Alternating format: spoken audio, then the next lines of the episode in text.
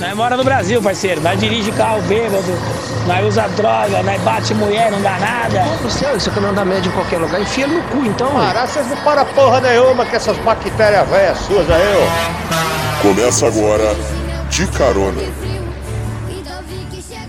Salve, salve, confraria. Aqui quem vos fala é o Ratinho. Alguns de vocês já devem me conhecer. E hoje estamos aqui com um projeto de carona. Projeto novo aí. Tem tudo para dar certo. A convite do nosso grande camarada aí, amigo irmão Hernani Carreira. Agradecer a ele antes de mais nada que ter dado essa possibilidade aí. Estava aqui eu desde 2017 mais ou menos mesma época que eu conheci pelo, pelo Facebook, o grupo Sociedade Primitiva. E vamos ver se dá para desenrolar essa, essa ideia, esse podcast com vocês aí. E vocês dão, deem por gentileza, dão, deem por gentileza aí um, um feedback aí ao final. O que, que acharam, o que, que, o que, que a gente pode estar tá extraindo de positivo é muito importante aí para dar prosseguimento no trabalho e até mesmo algumas mudanças de rumo. Então, sem mais delongas aí, vamos vamos com o nosso podcast de carona. Bom, começar a falar sobre mim, sobre essa minha trajetória aí no, no transporte de cargas. Eu vou tentar focar mais no transporte de, de cargas voltado ao porto, porque é 99% do transporte que eu faço e eu tenho um conhecimento bastante aprofundado a respeito de porto, a respeito de terminais portuários e coisas relacionadas ao trabalho portuário. Então eu creio que vou ter um, um aproveitamento maior aí falando para vocês sobre isso. É, eu comecei com transporte de cargas em meados aí de 2006, 2005 para 2006. 2005 aí eu estava caminhando, trabalhava em uma transportadora de, de porteiro durante a noite e trabalhava de motoboy durante a tarde. E nessa transportadora aí de porteiro, um, um colega de turno viu que eu tinha uma, uma moto grande tudo e naquela época eu estava pensando já em me desfazer dessa moto para montar alguma coisa para mim e não precisar trabalhar para os outros. E ele deu a ideia, pô, você trabalha aqui no terminal. Por que você não compra um caminhão e agrega? Aí eu fiquei com aquilo na cabeça, só que acabei não, não fazendo acontecer naquele ano de 2005 por conta de um acidente de, com aquela mesma moto, do qual eu, eu sofri politraumatismo craniano, sofri afundamento de face, quase perdi a minha orelha direita. Foi um acidente bem feio. Eu nasci de novo vamos dizer assim. Não parei de andar de moto por conta dele. Eu acho que quem tem medo de cagar não come. E toquei minha vida, porque a moto para mim não, é, não era apenas, não é apenas, aliás, uma paixão, é também uma necessidade e é algo que eu que eu acho muito simbólico na minha vida, porque foi uma motocicleta que que deu pontapé inicial para me tirar da merda, como eu comentei aí no no podcast sobre favela. Quem não assistiu, quem não assistiu, quem não, não ouviu, né? Assistir não tem o que ser assistido. quem não ouviu, por gentileza, ouçam, porque é muito interessante. Eu conto como é que foi a minha infância e parte da minha vida na favela. Então, voltando ao caminhão, eu tava com aquilo na cabeça. Aí no ano de 2006 eu resolvi que eu faria acontecer. Eu voltei do afastamento médico, tudo, já havia me recuperado, já havia levantado a moto novamente, já estava em condição de venda. E eu consegui trocá-la pau a pau num caminhão na época. E o caminhão não era dos melhores, né? Era um D60, modelinho antigo tal. Resumindo, era um caminhão velho pra caramba, bicho. Era um caminhão muito velho. Bom, eu eu coloquei ele no trabalho aí, eu consegui ficar um ano trabalhando com ele direto aí, ganhando dinheiro e levantar dinheiro suficiente para dar entrada num caminhão mais novo. Só que eu cometi um erro que é um erro fatal quando você começa como autônomo, você não tem uma reserva, um fundo de caixa, uma reserva aí para adversidades, para problemas que você venha a ter no futuro. E eu não tinha, não, não fiz essa reserva. Eu dei tudo que eu tinha de entrada no outro caminhão, igual eu fiz no, no primeiro. Então eu com esse caminhão trabalhando, trabalhei pouco mais de, de um mês e meio, dois com ele, deixei ele bonitinho do jeito que eu queria. E chegou a primeira greve, Anvisa. Um mês a greve. Não descia contêiner nenhum e não subia contêiner nenhum, a não ser que fosse produto farmacêutico e produtos perecíveis. Aí beleza, acabou a greve da Anvisa, greve da Polícia Federal. Uns 20 dias. Também não descia e não subia nada. Beleza, passou a greve da Polícia Federal. Greve da do Ministério da Agricultura. Também não descia e não subia nada. Resumindo, o pouco que eu tinha sobrando era uma. não podia nem chamar de reserva, era algo assim que pagava três parcelas do caminhão, mas não era um, um fundo de caixa de respeito, assim, no caso do caminhão quebrar e eu conseguir me manter. E o caminhão aconteceu pior, ele quebrou, ele superaqueceu e queimou, queimou junta de cabeçote, ferrou tudo, fundiu o motor. E eu não tinha dinheiro para arrumar. Então eu fiquei no dilema, devolvi o caminhão para financeira ou passava a dívida e pegava um dinheiro de volta. Eu passei a dívida e peguei o dinheiro de volta, tudo. E toquei o barco, toquei minha vida. Comecei a trabalhar para os outros. Comecei a trabalhar em algumas empresas aí. E de lá para cá eu tô trabalhando para os outros, né? Eu não tenho mais desejo de ter um caminhão meu. Eu perdi esse tesão aí no primeiro caminhão.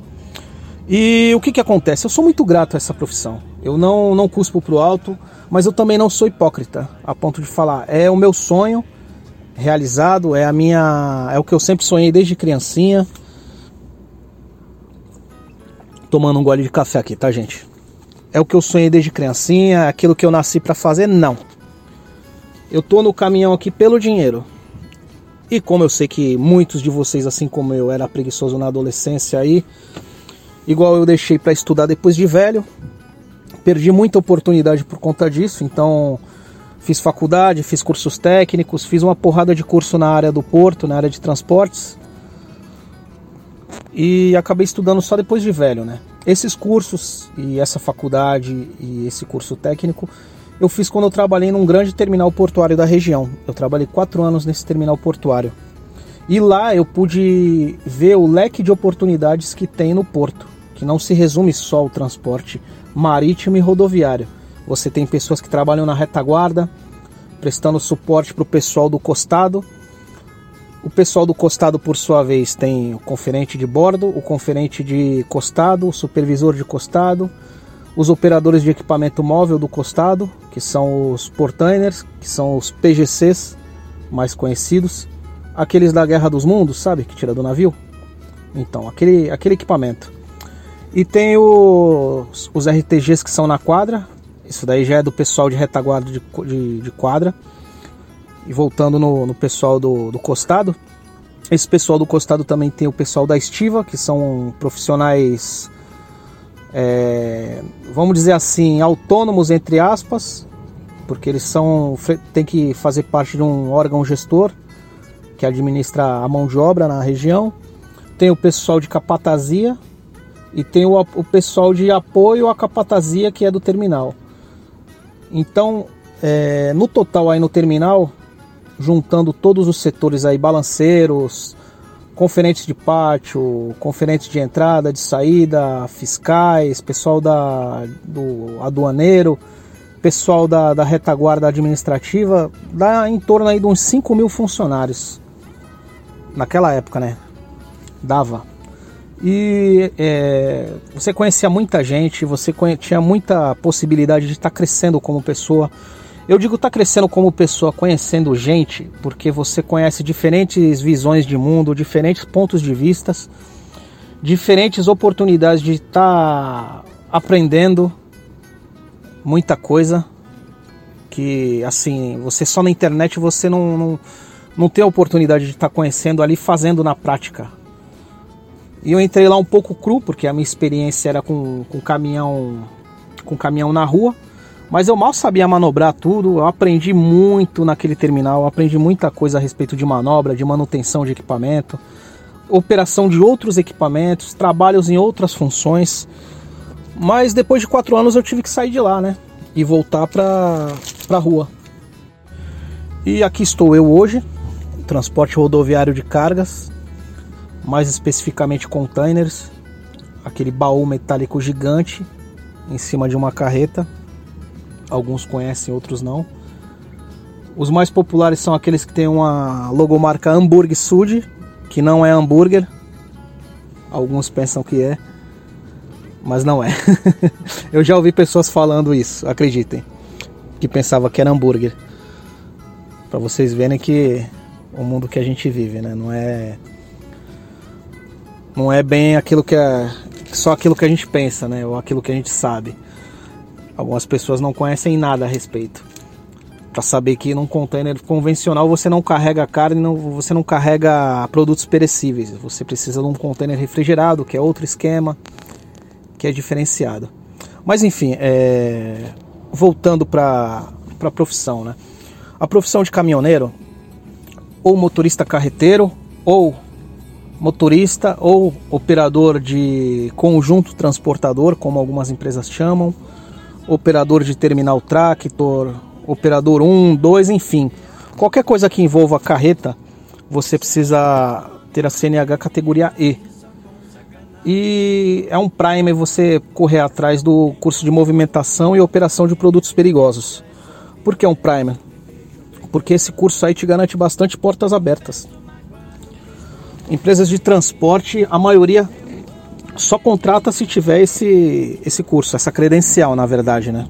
Você é um credenciado do Detran a transportar produtos perigosos na, nas rodovias brasileiras, todo o território nacional. Para isso, para você conseguir sua CNH aí, você tem que ter acima de, de 23 anos. Você tem que ter pelo menos aí dois anos da CNHB e mais um ano da CNHD para você poder tirar a sua mudar a sua letra para categoria E. Então isso daí dá uns três anos. Dá uns três aninhos aí de, de CNH no total. Experiência profissional, galera. Experiência profissional nesse ramo não é mandatário. Você vai conseguir trabalho fácil em empresas grandes que elas querem lapidar profissionais. Elas preferem um profissional cru para elas ensinarem o, o, cara a trabalhar do que pegar um cara como eu, já burro velho de estrada, com mais de 14 anos aí de experiência, indo para 15, que não é que acha que sabe tudo, mas que já sabe do trabalho e que não vai ter uma uma assimilação tão boa assim de, de novas regras ou de regras diferentes de trabalho. É difícil, galera. Você sai de uma empresa que está acostumado a trabalhar em um sistema e entrar em outra, até você se adaptar, você você pasta, você pena. Mas voltando aí à experiência, então a galera que está querendo entrar nessa profissão aí não não tem experiência, pode ficar despreocupado aí que vocês arrumam um trabalho. Não é tão fácil quanto quem tem experiência, obviamente, mas não é impossível. Empresas grandes, foquem nisso. E o pessoal mais velho também, a galera aí que tiver acima de 40 anos, 50, próximo de aposentar, não tem essa, galera, não tem essa. Caiu para dentro, do transporte rodoviário de carga, seja carreta, seja caminhão, seja VUC, não fica parado, galera. Não fica parado. Tá, o mais importante agora, galera, vamos lá. O mais importante de tudo é dinheiro, né? É salário. Inclusive eu tô aqui por isso. Eu vou falar pro, do pessoal CLT. Pessoal CLT tira aí de R$ 2.500, é o menor dos menores salários seco, R$ 2.500 até quase 8 mil reais, galera. Não é Jaspion, é isso que eu tô falando. Vocês podem pesquisar aí com qualquer motorista rodoviário de carga aí, que não seja autônomo, que seja CLT. Pergunte para eles que eles vão confirmar. Só que, lógico, quanto maior o trajeto, mais dinheiro você ganha. Quanto mais curto o trajeto, menos dinheiro você ganha. Em Santos, em especial, tem uma modalidade de transporte chamada o Vira e o Tra. O Vira e o Tra, galera, são trabalhos ali regionais. O Vira é só dentro do terminal. ou de um terminal para o outro. E o TRA você tira, retira de um terminal alfandegado e leva para outro terminal alfandegado. Que essa carga ainda não foi nacionalizada, então ela tem todo um trâmite aduaneiro por trás antes dela ser liberada para o cliente ou para ir para outro lugar. Algumas cargas vêm para o Brasil e não ficam no Brasil, elas voltam para outra origem. Existem linhas navais que, que englobam vários países. Aí o Brasil, aqui o Porto de Santos, faz parte de uma dessas paradas. E tem países também que não tem mar, que é o caso do Paraguai. Muita coisa que vai para o Paraguai vem aqui para o Porto de Santos ou para o Porto do Paraná, que fica mais próximo, ou Santa Catarina também, enfim. Tudo depende da, das tarifas que o terminal cobra. E Santos está perdendo bastante carga para o Paraná e para Santa Catarina atualmente. O trabalho assim, não é que caiu, mas deu uma, uma defasada um pouco. E esses contêineres aí vão para países como Bolívia, Paraguai, partes da Argentina, Chile. Às vezes sai mais barato mandar um caminhão levar o contêiner para o Chile do que você fazer toda uma travessia marítima contornando a América do Sul. E é menos perigoso, né, também. E nessas rotas tem motoristas que fazem rotas internacionais, rotas para Argentina, rotas para o Paraguai, Bolívia, é, Chile. E esses caras ganham muito bem, ganham muito bem. Só que são caras altamente qualificados com uma puta de uma experiência. Você não vai entrar agora na carreira de, de caminhoneiro, de motorista carreteiro, achando que vai tirar um salário aí de 7, 8 pau aí no mês, né? Ilusão, nem eu ganho isso. Gostaria. Não trabalhando com isso, obviamente, como eu falei. E para essa galera aí que que tá começando, é muito democrático, galera. Seja homem, seja mulher, seja velho, seja novo, é, gay, lésbica, sapatão, LGBT, enfim aí, é, se uma desculpa aí pro Hernani se ficou, se tiver alguma coisa aí que dá que dá problema com monetização aí, põe um pi por gentileza. Então, galera, é uma profissão muito democrática, galera. Não tem discriminação por nada, nada, nada, nada, nada. Você, a única coisa que os caras olham, não olham nem na tua cara, na verdade, só quer saber se você tem habilitação. E até na questão dos guardas, o guarda te para, o guarda não vai nem olhar na tua cara, ele só vai pedir documento e habilitação. Não vai perguntar se você sabe dirigir. Sabendo você dirigir ou não. Vocês estão entendendo? Isso fica até de dica aí para quem tem a CNH e tem medo de dirigir. Certo? Então, galera, e para essa galera aí que não tem experiência, eu recomendo aí é, pegar simulador de autoescola, dar um treino com um amigo, se você conhecer algum amigo aí que tem caminhão, que tem carreta, enfim, pergunta para eles da rotina, tudo, que eles vão esclarecer bastante dúvidas aí. Aliás, eu pretendo estar tá esclarecendo bastante dúvidas aí de vocês, né? Mas eu sou ser humano aí, eu tenho um cérebro de passarinho. Às vezes eu penso bastante como uma águia, mas às vezes eu penso como um pardal, né? Que só quer comer grão. Impressionante. Não sou uma pessoa muito, como é que eu posso dizer, mais inteligente do mundo. E cometo falhas, né? Como todos vocês. Enfim, galera.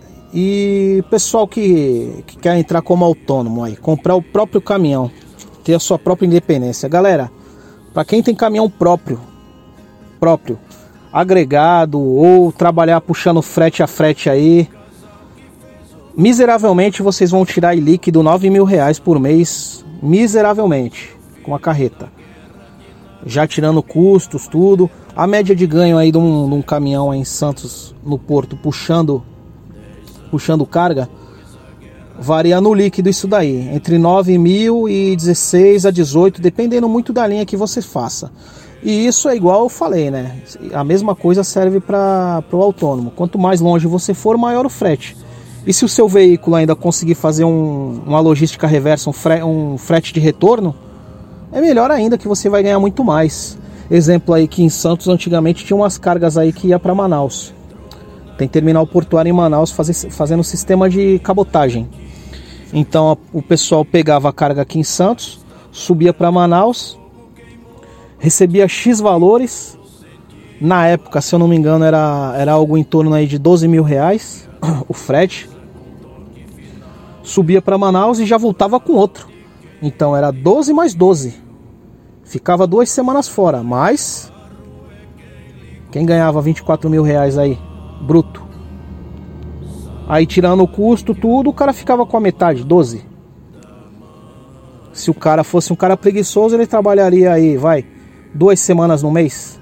Lógico que não dá para viver disso, porque você como autônomo, você vai ter o rastreador que vai pagar mensalidade, você vai ter seguro, tem que ter seguro, você vai ter que ter aí um, um bom equipamento revisado, estando em dia com as manutenções, com as revisões.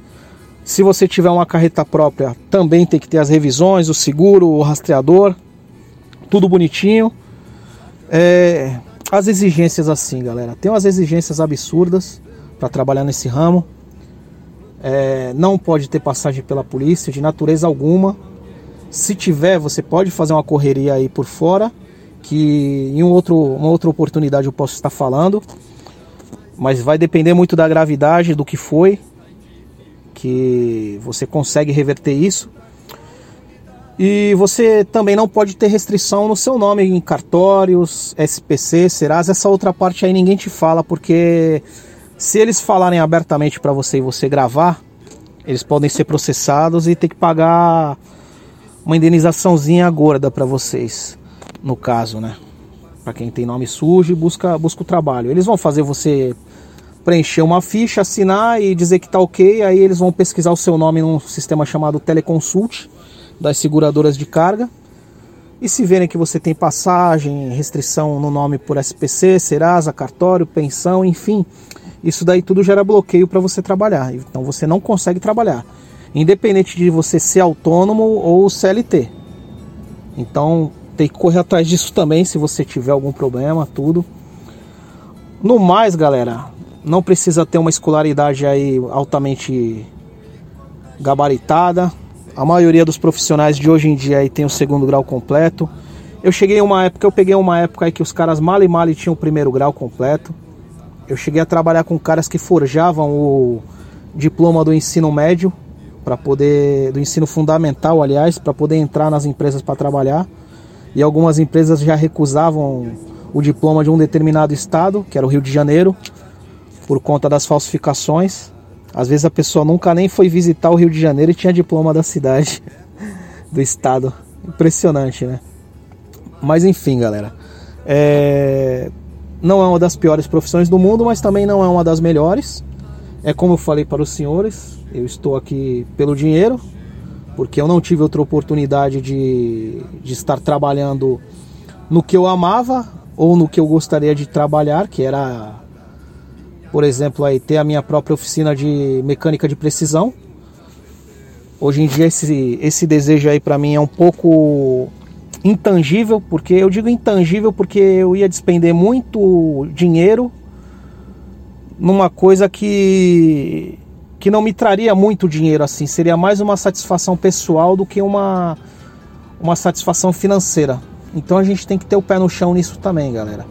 Às vezes abrir mão aí do tal abrir mão não, né? Eu digo que isso daí é uma pura mentira. A gente ficar acreditando aí no que é no que que esse pessoal que, que é coaching, esse pessoal aí que, que gosta de, de pregar um mundo perfeito aí fala que ah, se você quiser, você pode trabalhar. E quando você trabalhar com o que você ama, você nunca mais vai trabalhar. Isso é pura enganação, galera. A gente tem que trabalhar naquilo que tem afinidade, naquilo que a gente sente tesão. Eu sinto um puta tesão de trabalhar com caminhão porque eu adoro dirigir. Eu adoro dirigir. Entendeu? E eu tenho afinidade com, com máquinas pesadas, com equipamentos. Eu não só trabalho com caminhão, também sei operar Hitchstacker, é, que é aquela empilhadeira que tira o container da pilha e coloca no caminhão, que alguns chamam ela de Terex, mas não é Terex o nome. Tenho também habilitação para trabalhar com RTG, que é aquele guindaste com pneus, que é como uma ponte rolante nas quadras dos terminais. E também tenho habilitação para trabalhar com PGC, que é aquele que tira de cima do navio. Obviamente, eu talvez nunca tenha oportunidade de trabalhar com esses equipamentos, porque ninguém vai jogar na mão de uma pessoa sem experiência um equipamento caro. Isso serve para o caminhão também, galera. Se, se você não tem experiência, eu digo você buscar empresas grandes, elas te dão experiência e vão te dar o treinamento e vão buscar confiar em você. Já em outras transportadoras de médio e pequeno porte, eles não vão confiar em você logo de cara. Você já tem que entrar mostrando que é confiável. E como você vai mostrar que é confiável? Sabendo operar o veículo. Só para vocês terem uma ideia, se você sair errado com o caminhão, você encavala uma marcha, você pode estourar uma manga de eixo, você pode ferrar a embreagem do veículo, que é totalmente diferente de um, de um carro de passeio, só que é mais fácil de dirigir, na minha opinião, mas eu sou suspeito para falar. Você tem uma visão total e ampla, mas tem os pontos cegos também, que isso daí é, é um terror, causa pânico até, particularmente em mim, eu vou falar a verdade, porque tem horas aí que o carro some na tua lateral e você fica procurando, aí daqui a pouco o cara aparece, e às vezes ele pode aparecer de uma maneira repentina que você acaba batendo nele, ou levando ele embora, ou derrubando o motoqueiro, mas justamente pelos pontos cegos do veículo. É... que mais então? A respeito da confiança, galera. Então é isso. É... Teu pai não ia jogar o carro na tua mão, aí isso se você for boy. Não ia jogar o carro na tua mão se você não tiver habilitação, né? Então pensa, pensa por esse lado aí. Mas tem uma saída para isso. É igual eu falei, busca empresa grande que vai te dar treinamento, que vai te dar suporte. Existem empresas aí que colocam você para trabalhar um mês aí, 45 dias junto com outro motorista até você pegar a manha do trabalho, até você se adaptar e até você estar apto. Ter buscado a confiança deles e conquistado. É muito importante isso, galera. Confiança. Nessa profissão também tem muita confiança. Você transporta cargas e bens valiosos aí. Algumas cargas nem tão valiosas, mas perigosas.